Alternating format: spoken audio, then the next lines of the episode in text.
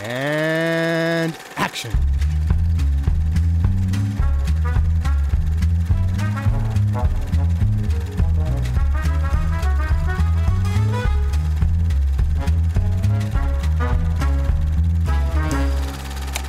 Und Hallöchen und willkommen zurück zur zweiten und schon letzten Episode von Directed by Anna Liliamepur.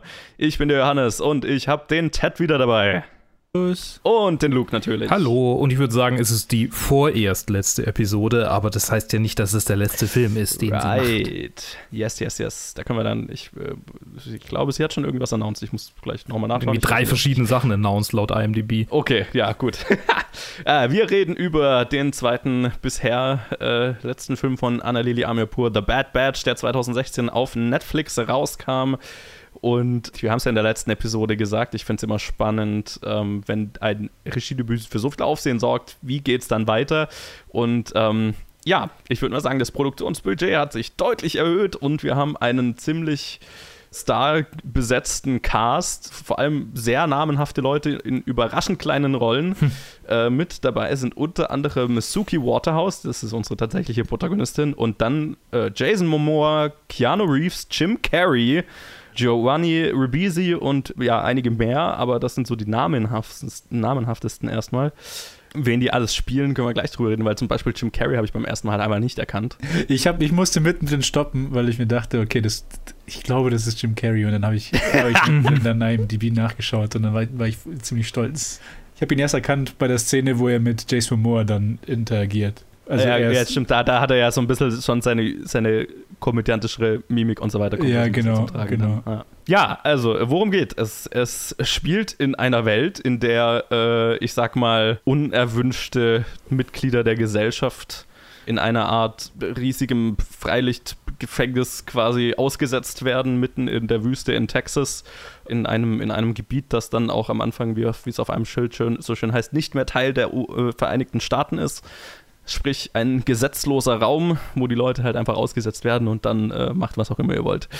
Und äh, dort wird am Anfang des Films äh, unsere Protagonistin äh, Arlen heißt sie ausgesetzt und wird dann ziemlich schnell von Kannibalen, die es dann, die es in dieser Welt gibt, äh, gefangen genommen, ihr Bein und ihr Arm, eine, ein Bein und ein Arm amputiert und sie schafft es sich dann aus deren Gefangenschaft zu befreien. Und dann ja, landet sie in einer anderen Community, die auch weird ist äh, und dann wird es so ein bisschen so eine, also nicht nur so ein bisschen, dann wird es eine, eine Revenge-Story, die dann ein bisschen einen anderen Turn nimmt. Aber das ist, glaube ich, so mal die, die Ausgangsstory.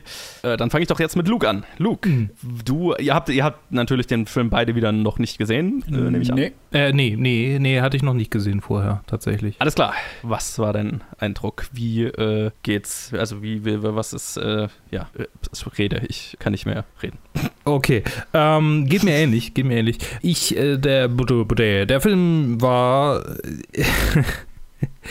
ich glaube natürlich noch weitaus mehr als der letzte Film war der, war der wirklich so eine richtige Zusammensetzung aus äh, sehr losen kleinen Geschichten, die sich alle um die Protagonistin irgendwie mitdrehen, äh, die durch diese Welt durchstolpert und wir kriegen quasi erstmal mit, was sind so die, die Fraktionen dieser, dieser mhm. apokalyptischen Wasteland, in der die da alle leben. Und wir, wir, wir äh, erfahren so, wie, wie sie quasi als ausgegrenzte, als Außenseiterin der Gesellschaft charakterisiert wird, was ich, was ich sehr interessant fand, weil, weil sie ist so ein bisschen ein unbeschriebenes Blatt und dann mhm. kriegen wir nach und nach irgendwie so ein, immer so ein bisschen, ein bisschen Charakterisierung, ein bisschen mehr, ein bisschen mehr. Und so wie sie quasi zum Leben steht und so zur Gesellschaft steht. Und ich glaube, das, was mir dann am meisten hängen geblieben ist und was mir am meisten gefallen hat, ähm, bis auf die Tatsache, dass halt dass, dass viele, viele praktische Effekte sehr, oder nicht praktisch, viele visuellen Effekte ähm, sehr cool waren und der halt auch wieder sehr mhm. toll äh, ge, ge, gedreht war. Ähm, was mir am meisten gefallen hat, war so diese, dieses Gefühl, dass es tatsächlich alles Außenseiter sind der Gesellschaft. Mhm. Wirklich ja. alle. Jeder, jeder ist irgendwie ein absoluter Weirdo. Und das, das ist so was, was mir manchmal bei, bei, bei ähnlichen Filmen gefehlt hat. So, also ich kann jetzt keinen spezifischen Film irgendwie benennen, aber ich habe so das Gefühl, ich, ich habe schon so Filme gesehen oder, oder auch auch so Spiele gespielt, bei denen solche Figuren, also so, solche, solche Gesellschaftsformen dargestellt werden, so quasi die ganzen Außenseiter, die alle rausgeworfen werden. Und, und mhm. dann realisiere ich, die so außenseiterig sind die gar nicht. Die sind irgendwie alle ja. normale Leute. Und hier sind die halt wirklich alle am Sack. Auf die eine oder andere Art und Weise. Und das fand ich sehr cool. Ja, ich, ich habe gerade die, die IMDb-Seite offen mit der Trivia und anscheinend waren die ersten, die meisten Extras waren von vom Slab City. Oh nein, was halt, echt? Was cool. meist, meist von ihnen waren Slabbers. Und ja. es steht auch da, dass die meisten einfach gekommen sind und haben weder Kostüme noch Make-up gebraucht für den, für den Film.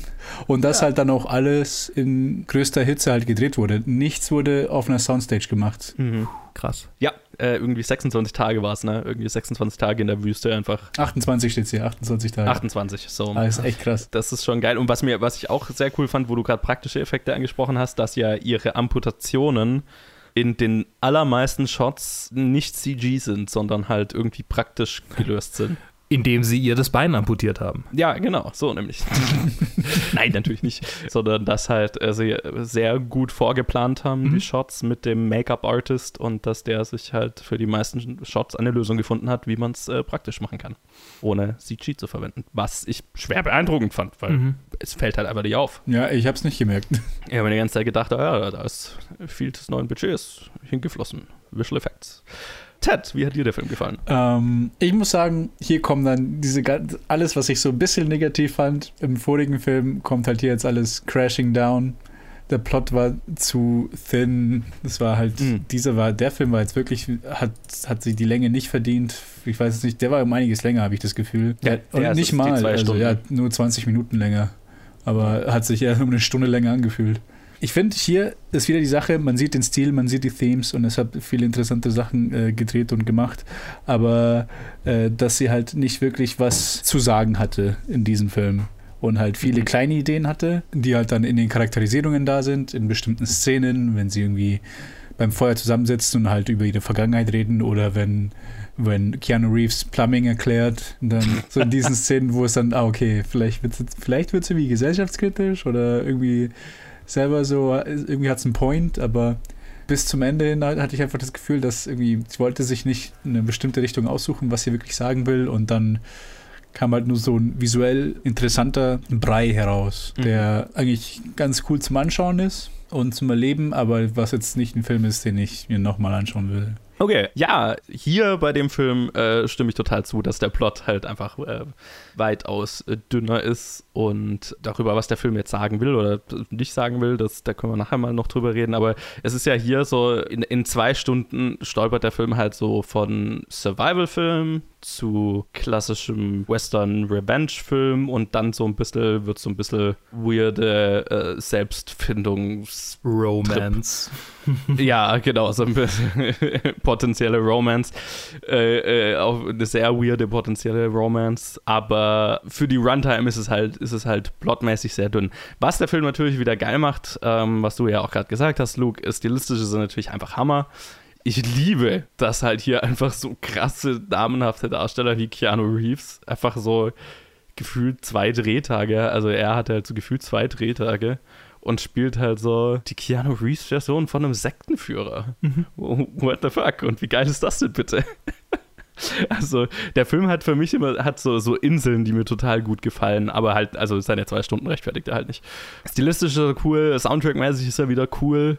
Und es ist ein, einer der wenigen Filme, wo ich mir bei manchen Sachen gedacht habe, was passiert hier eigentlich gerade? Ich habe keine Ahnung, aber ich finde es geil.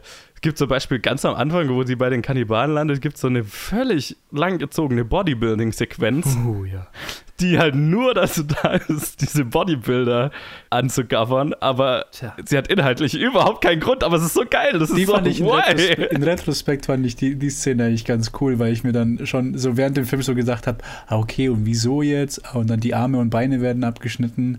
Ah okay, und wieso sind die jetzt alle so Bodybuilder, da sind alles so Lauche und dann so, ah okay, da gibt es einfach keine Kühlschränke, das heißt, das ist der Weg, wie man halt, wie es halt das Fleisch nicht schlecht wird. Mhm, mhm. halt das Stückchenweise und dann ist dann das halt die extremste Weise, so die Ernährung quasi, hier sind die Leute, die halt wirklich Proteine essen und hier sind die anderen, Mhm, die halt mhm. irgendwie so Hippie-Community, wir machen, wir tun niemandem was. Und dann Ja. haben sie es halt auch visuell dann gemacht. Halt. Das eine sind halt die extremsten Bodybuilder, das andere sind halt diese heruntergekommensten Leute, die man so nie gesehen hat. Es ist halt so geil, weil es halt so. Ich habe ja bei A Girl Walks Home Alone at Night schon gesagt, so der Film spielt mit einem gewissen Camp-Faktor ganz, ganz bewusst. Und ich habe bei diesem Film manchmal das Gefühl, der macht es noch mehr und manchmal habe ich das Gefühl, er will ernster sein. Und es ist so ein bisschen tonal, so ein bisschen weirder Mischmasch, der nicht so wirklich zusammenfindet, aber es gibt einfach Elemente in dem Film, die ich genau dafür halt liebe. Unter anderem diese Bodybuilder-Sequenz, die halt so, ich weiß nicht, ob ich gerade lachen soll, ob ich, ich, I don't, uh, what? aber es ist so weird, ich, ich mag's. Und, und, und halt auch der ganze Keanu Reeves-Charakter ist halt auch so, genau so ein Moment. Ist genauso, wo der das erste Mal auftaucht, aufgetaucht ist, beim ersten Mal anschauen, war so, "W- was macht Keanu Reeves hier gerade?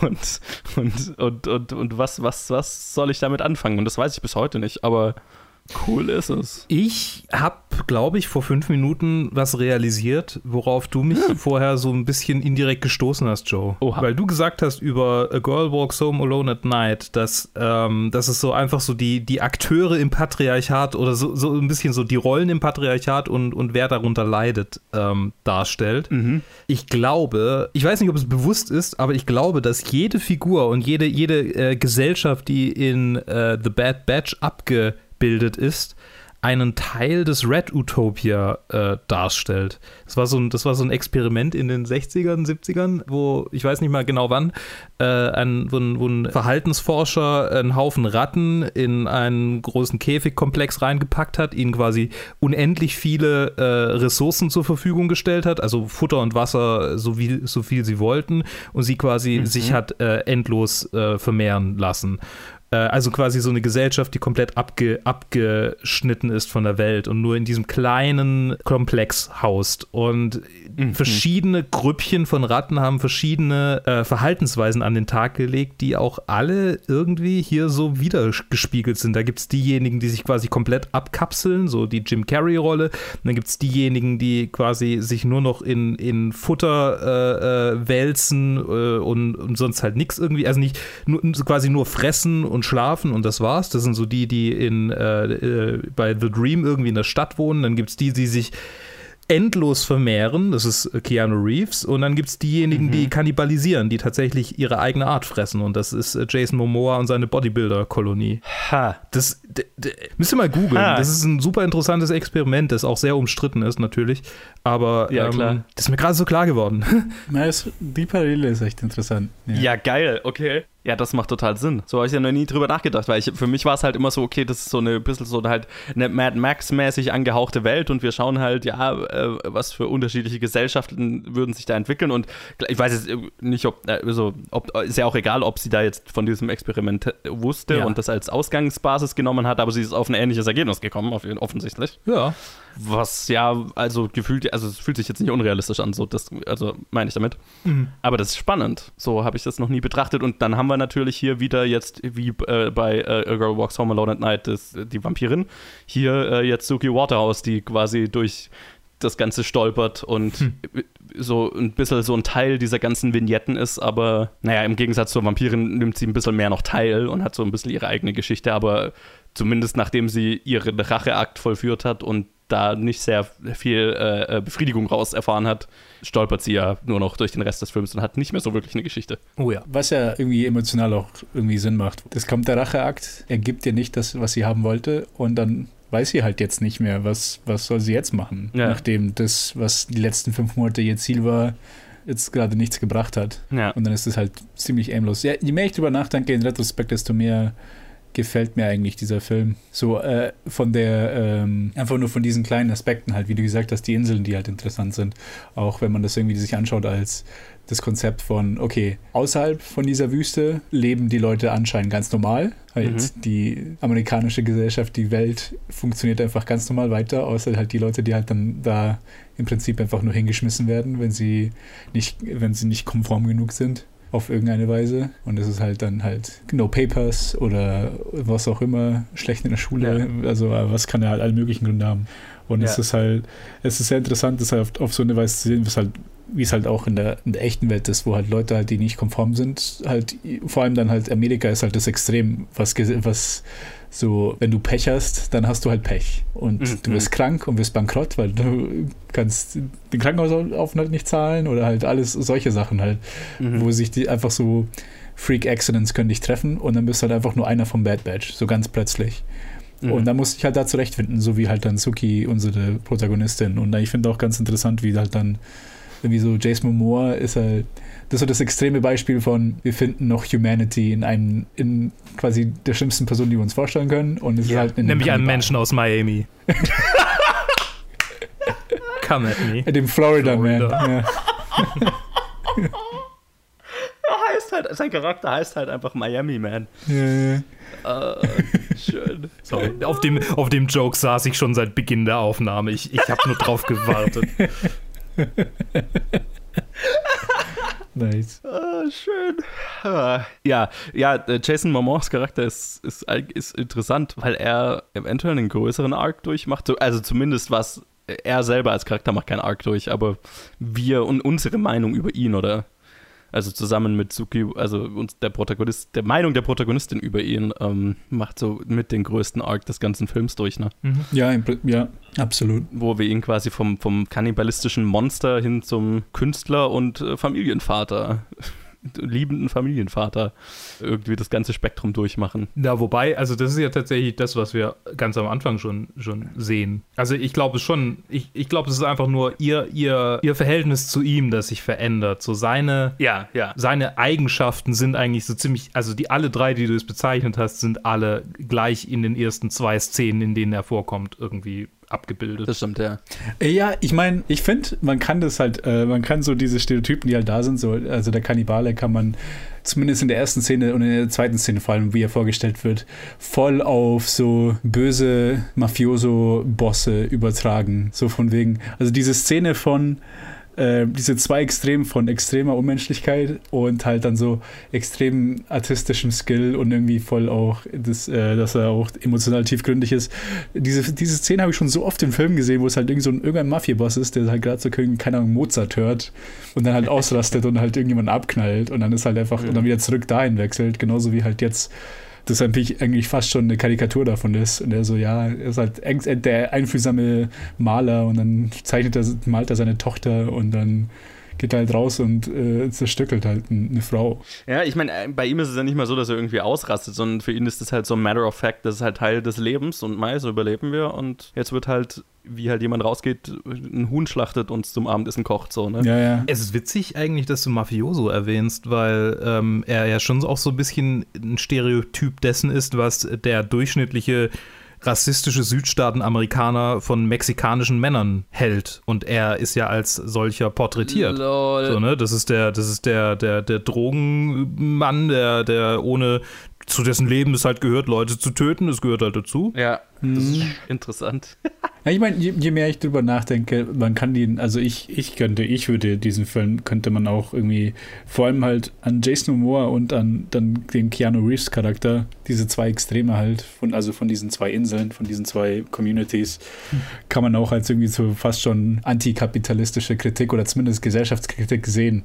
Weil dieses Matter of Factly ist halt einfach so die Sache, ja, okay, das ist unsere Welt. Man stellt sich gegeneinander, der Stärkere gewinnt. Der mit dem besseren Skill, der wird zum Boss und der, der andere, der soll halt schauen, wo er findet. Und dann so, das ist halt im Extrem, in, in extremen Schritt ist halt, okay, der eine isst und der andere wird gegessen. Und dann in der anderen Sache ist es halt dann dieses, so, dieses weirde halt Kult, Kultlieder Reeves oder wie, wie, wird der genannt? The Dream. Ja. Und da ist Dream, es halt ja. so, dass es halt dann irgendwie so, quasi, das wird, da wird es dann noch so konventionalisiert, dass, da wird es halt so rechtgefertigt von wegen so, ja, when you shit, I make it go away. Aber wenn man halt nur so, so einen Schritt weiter denkt, ist so, nein, nicht you, sondern halt die Leute, die du dazu überzeugst, äh, Scheiße zu schaufeln, die bringen das Werk. Du machst gar nichts und lebst in den, den absoluten Luxus Vergleich zu allen anderen. Und machst halt keinen Scheiß. Aber du hast halt die Personalität aufgebaut, dass du halt der bist, der I'm getting shit done by Also, getting shit halt so away. zwei unter, und, sehr schön. Ähm, es sind halt so zwei unterschiedliche Arten von Personenkult, ne? Mhm, ähm, genau. Und was ich auch interessant finde, dass zwei unterschiedliche Arten von Familienvätern sind, ne? Oh ja, stimmt. Also weil, weil äh, Jason Momoa hat äh, seine Tochter und Keanu Reeves züchtet sich ja eine ganze Großfamilie zusammen, ne? Mhm, ja. Ähm, aber auf der einen Seite hast du halt so den liebenden Familienvater und bei Keanu Reeves ist ja mehr so eine, so eine, so ein Instrument zu seiner, äh, um, um seinen Status zu behalten, sagen wir es mal so. ein bisschen. Mhm, mhm. Ja, es ist sehr interessant. Es hat so Snippets. Also es ist, Ja, äh, sie, sie versucht nicht irgendwie so eine Idee zu nehmen und sie vollkommen auszureifen, sondern äh, sie klatscht halt sehr viele interessante Sachen da noch rein. Was ja halt eigentlich parallel zum, zum visuellen und zum, und zum ganzen Effekten geht, weil es halt sehr halt so ein fließendes Pacing hat, wo es halt einfach so vor sich hin dattert. Ja, und ich glaube, das ist das größte Problem, das der Film hat, weil er sich dadurch, glaube ich, inhaltsleerer anfühlt, als er vielleicht ist. Mhm, ja. Dadurch, dass ja. es halt so ein bisschen vor sich hin meandert und nie, nie so richtig klar rausgearbeitet wird, zumindest verständ, für, für die meisten Zuschauer offensichtlich, ähm, worum, was, welche Geschichte möchte der Film erzählen und worum geht es Mhm. eigentlich gerade. Mhm. Und drin wäre es ja wahrscheinlich, also gefühlt ist es ja drin. Ja. Je mehr ich drüber nachdenke, desto mehr ist drin. Deswegen. Das ist die Sache. Also je mehr ich jetzt euch zugehört habe und dann jetzt selber drüber nachdenke, ist, oh fuck, der, da irgendwie vieles geht, ist verloren gegangen im ersten Viewing. Mhm. Ich meine, es ist auch jedes Mal doch so, also es ist jedes Mal so, wenn wir über, über Filme reden, äh, fast, nie, fast jedes Mal, außer wenn es wirklich Kackfilme sind, äh, dann, dass, dass uns neue Dinge auffallen und, und wir uns gegenseitig Klar. auf Sachen hinweisen. Keine Ahnung. Also das ging mir vorhin bei, bei äh, Girl Walks Home, Alone, äh, Home Jetzt geht's mir auch so. A Girl Walks Home Alone at Night ging es mir ja auch so, dass ich, dass ich mit einer völlig anderen äh, äh, Haltung reingegangen bin und dann angefangen habe, drüber nachzudenken, was ihr mir gesagt habt. Ja, klar. Mhm. Äh, Steckt schon was dahinter. Ja, es ist ja auch immer die, also das, deswegen macht es ja Spaß, über Filme zu reden. Und es ist ja auch immer dann die Frage, wie erfolgreich bringt es der Film rüber. Und ich glaube halt, dass Bad Batch das weitaus weniger erfolgreich rüberbringt als Girl Walks Home Alone at Night. Ja, würde ich Ähm, auch sagen, ja. Deswegen finde ich es immer so interessant, bei einem sehr erfolgreichen Regiedebüt den zweiten Film anzuschauen, weil es gibt ja so dieses, ja nicht Gerücht, äh, Gerücht aber so diese, der, der Sophomore, Sophomore Slump, so, ne, also wie nennt man es denn? Ist es so ein Trope? Nee, halt, dass bei einem erfolgreichen Debüt äh, oftmals das, das, das Nachfolge, oder bei einer Band das Nachfolgealbum nach einem sehr erfolgreichen Album ist dann, ist dann nicht mehr so gut. Und gerade bei Regiedebüts ist es immer so die Angst jedes Filmemachers, dass der zweite Film dann äh, äh, scheiße wird. Ich, der ist ja jetzt nicht schlecht hier. Ähm, aber im Vergleich zum ersten halt weniger erfolgreich. Und oftmals kann man ja zumindest bei Filmen halt die Verbindung ziehen zu mehr kreativer Freiheit und mehr Budget. Oder zu, zumindest bei mehr Budget, was ja oft bei, einem, bei einer Indie-Produktion mit, mit wenig Geld ähm, dann kreatives Storytelling beflügelt. Mhm. Und ich weiß jetzt nicht, wie viel Netflix in diesen Film gesteckt hat, aber ich glaube, billig war er nicht. ja. Sechs Millionen angeblich. Oh ja, das wäre ja gar nicht mal so viel. Das wäre eigentlich dann Okay. sehr, sehr knapp. Aber gut, kann also äh, so gefühlt wahrscheinlich trotzdem so ein, ja, ein Sechsfaches von was der erste gekostet hat, wird schon sein. Hm, denke ich auch. Vielleicht sogar zehnfach. Ich, glaub, ich, ich habe irgendwas mit 600.000 im Kopf, aber, aber ja. Ah, okay, ja, das, das mag sein, ja. Ja, aber klar, ich meine, also, weil du gesagt hast, der erste war erfolgreich, der war jetzt, also finanziell würde ich, nie- würde ich nicht sagen, dass er sonderlich erfolgreich war. Er hat, war halt kritisch erfolgreich. Er hat sie halt auf die, äh, in, in die, ins Rampenlicht gerückt. Vor allem halt in einer, in einer bestimmten Genre-Crowd. Ja. Ne? Also der war, das, der war damals, als er rauskam, dadurch bin ich ja auch auf ihn gestoßen, war so unter so allen Arthouse-Genre-Filmliebhabern war das so da, der neue Shit. So. Der hatte halt in so einer spezifischen Community einen vollen Hype, dieser So ein Film. Indie-Darling halt. Genau, so, ein- so, ein- so der volle, volle Indie-Darling. Und halt das, das ist auch, was ihr logischerweise jetzt diesen zweiten Film er ermöglicht hat, was ja super ist. Ich würde gerne noch mal kurz über Jim Carreys Charakter reden, Ja.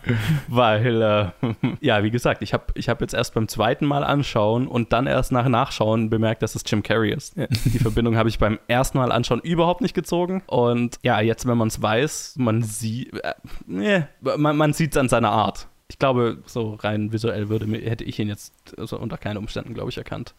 Aber ich habe mich gerade so ein bisschen gefragt, jetzt wenn wir über so die thematischen Elemente äh, gequatscht haben, welche Rolle spielt sein Charakter in diesem ganzen in, in diesem ganzen Szenario. Und ich habe auch die ganze Zeit versucht, jetzt, jetzt fallen mir natürlich keine ein, ähnliche Charaktere aus anderen Filmen oder, oder Stücken oder Büchern und so weiter zu finden. So. Ja, dieser Hermit-Hermit-Stereotyp, den kennt man ja eigentlich aus vielen Geschichten, die man irgendwie gesehen Richtig. oder gelesen oder gehört hat. Genau, und der ist halt einfach so dieses dieses ewige Etwas, was halt einfach Teil der Teil dieser Welt ist. Er wird halt ja. das Gefühl, egal was passiert, der geht halt einfach, er wird schon immer hin und her gegangen sein und wird auch weiterhin irgendwie so mit seinem Shopping-Cart hin und her gehen. Yes. Also ich finde es auch sehr schön, dass so in dem Moment, wo er auf Jason Momoas Charakter trifft, so das eine, was er will von ihm, ist, dass er ist ein Porträt.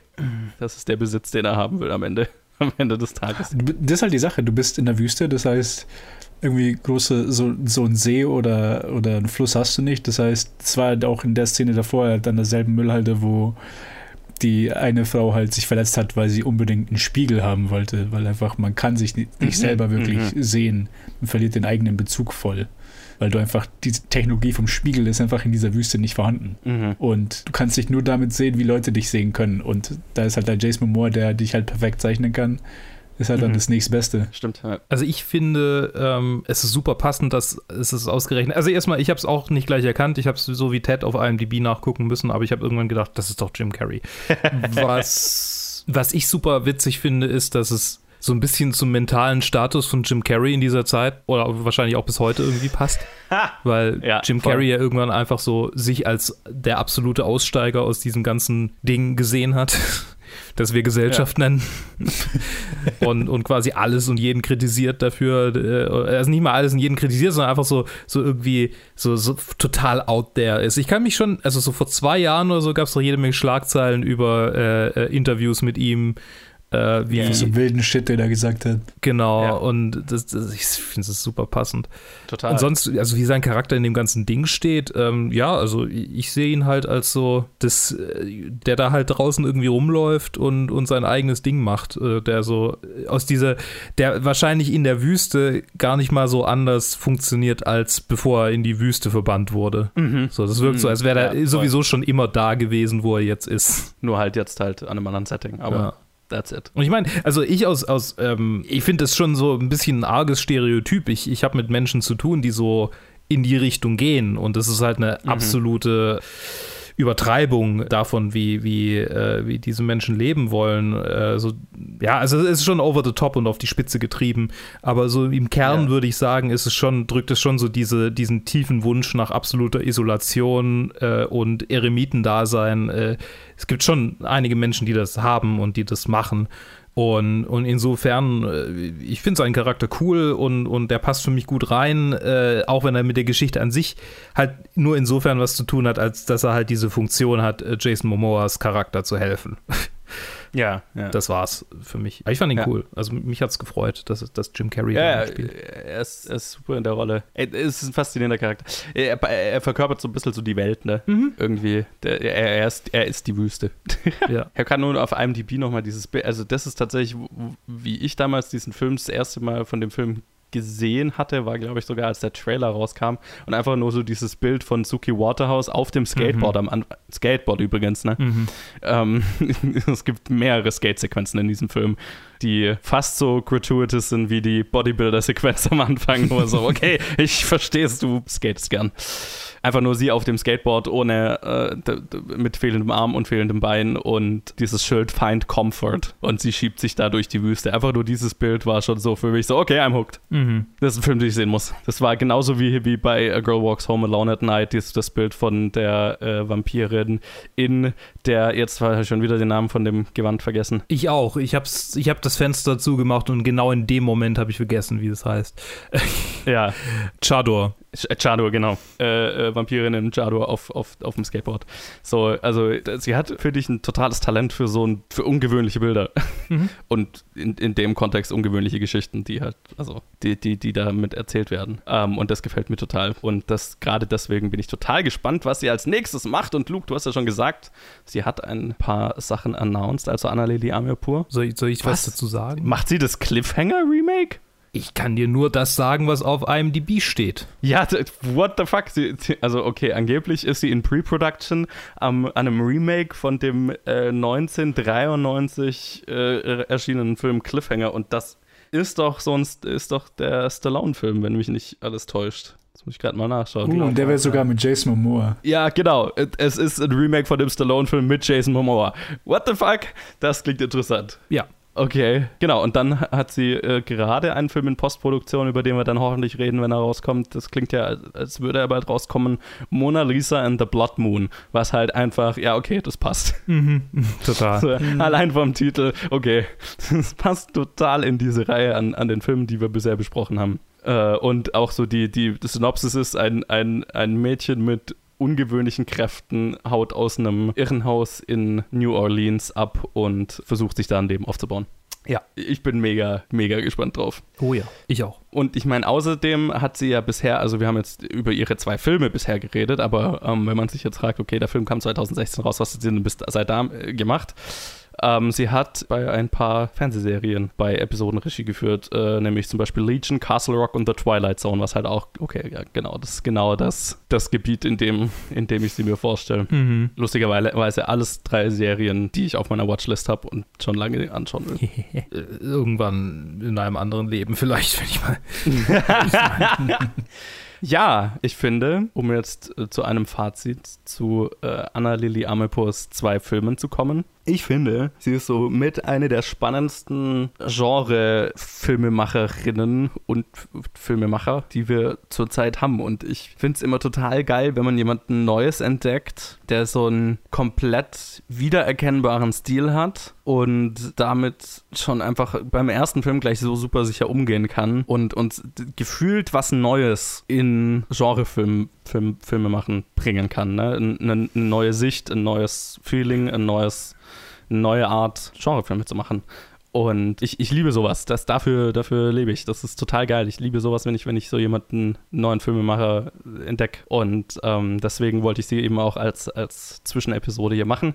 Einfach, um äh, da eben die große Empfehlung auszusprechen, sich zumindest auf jeden Fall den ersten Film und der zweite, also lohnt sich zumindest einmal anzuschauen, weil, also, ja, für mich eine, also ich bin gespannt auf alles, was sie in Zukunft macht. Ich kann mich da eigentlich nur anschließen. Also die größere Empfehlung gehört zu A Girl Walks Home Alone at Night.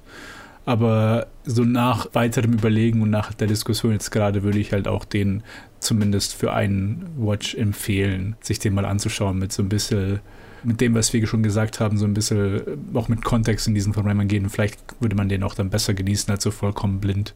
Also mir hat er beim zweiten Mal besser gefallen als beim ersten Mal. Ja, Fall. kann ich mir vorstellen, ja. Aber das ging mir bei beiden Filmen so. Ich finde, ja, ich kann, ich kann nichts mehr so wahnsinnig viel hinzufügen. Ich habe das Gefühl, ich, äh, ich habe mich ein bisschen verstiegen in, in, den, in diesen beiden Folgen, äh, in, in Überanalyse von Dingen und es ist ja ein gutes Zeichen grundsätzlich, wenn Filme mir das Futter dafür geben, das zu machen.